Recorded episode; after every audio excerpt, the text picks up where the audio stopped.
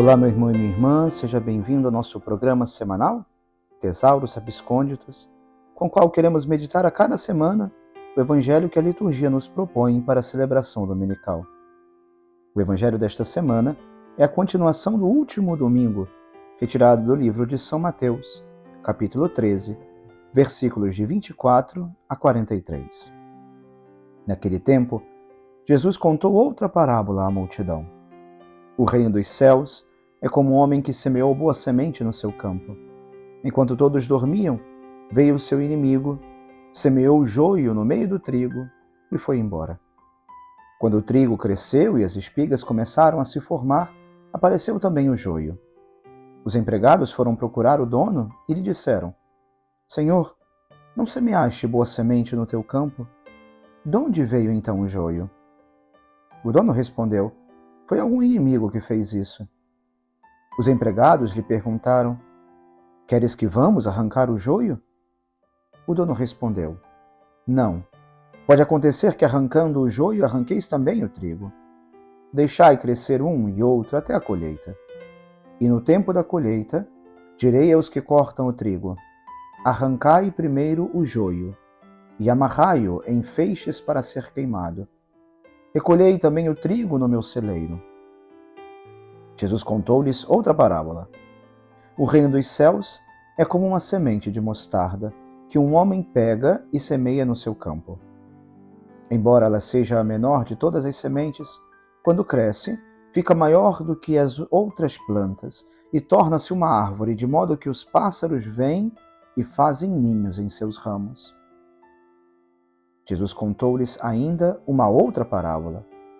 O reino dos céus é como o fermento, que uma mulher pega e mistura com três porções de farinha, até que tudo fique fermentado. Tudo isso Jesus falava em parábolas às multidões. Nada lhes falava sem usar parábolas, para se cumprir o que foi dito pelo profeta. Abrirei a boca para falar em parábolas. Vou proclamar coisas escondidas desde a criação do mundo.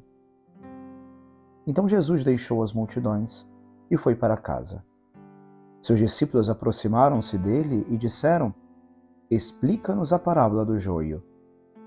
Jesus respondeu: Aquele que semeia a boa semente é o filho do homem.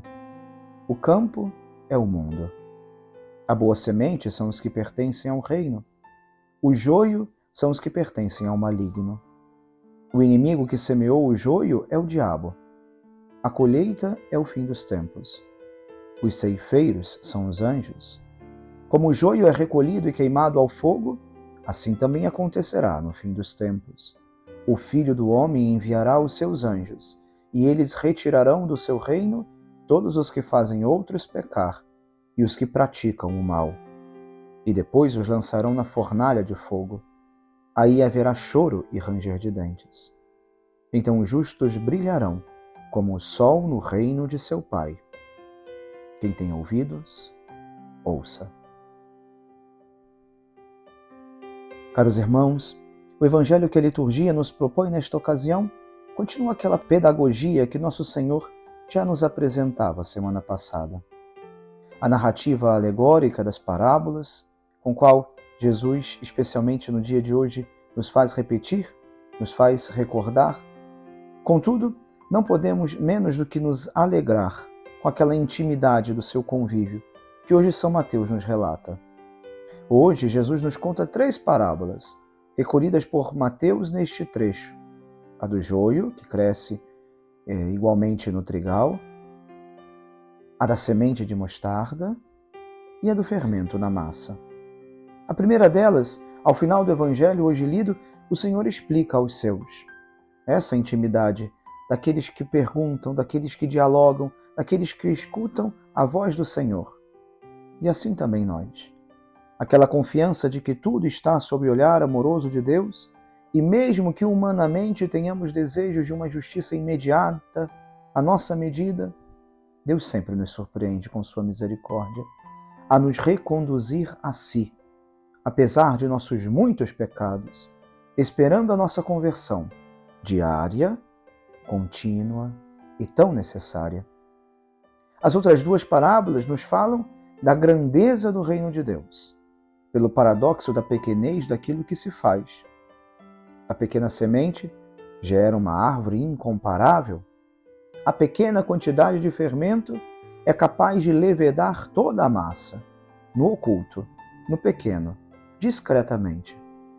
Não há como não imaginar, por exemplo, que Jesus deve ter observado o efeito do fermento da massa em sua própria casa, nas mãos amorosas de Nossa Senhora. Jesus se lembrava de quando era criança e observava sua mãe e outras mulheres fazendo o pão no pátio de sua casa. Essa lembrança o fazia refletir sobre como Deus age como um fermento que transforma silenciosamente a vida de dentro para fora, sem impor seu poder mas atraindo e transformando. Aqueles que colaboram com o projeto de Deus devem agir como fermento também, introduzindo sua verdade, a justiça, o amor no mundo de forma humilde, mas com um poder transformador. Com o reino de Deus, acontece como com o fermento que a mulher esconde na massa de farinha para que tudo seja fermentado. Assim atua Deus. Assim é Deus. Deus não impõe, ele transforma. Ele não domina, ele atrai. Da mesma forma, aqueles que colaboram com o projeto de Deus devem agir como fermento, espalhando humildemente sua verdade, a justiça e o amor de maneira poderosamente transformadora. Queremos pedir hoje também a Nossa Senhora, que tanto cuidou de seu filho Jesus, que ela olhe também neste domingo para o nosso coração tantas vezes ferido pelos nossos pecados, que ela, com carinho de mãe, misture o fermento do reino em nossa vida e faça gerar muitos frutos de santidade naquele pouco que sabemos colocar confiadamente aos pés de seu Filho Jesus. Que Deus abençoe você. Em nome do Pai, e do Filho, e do Espírito Santo. Amém.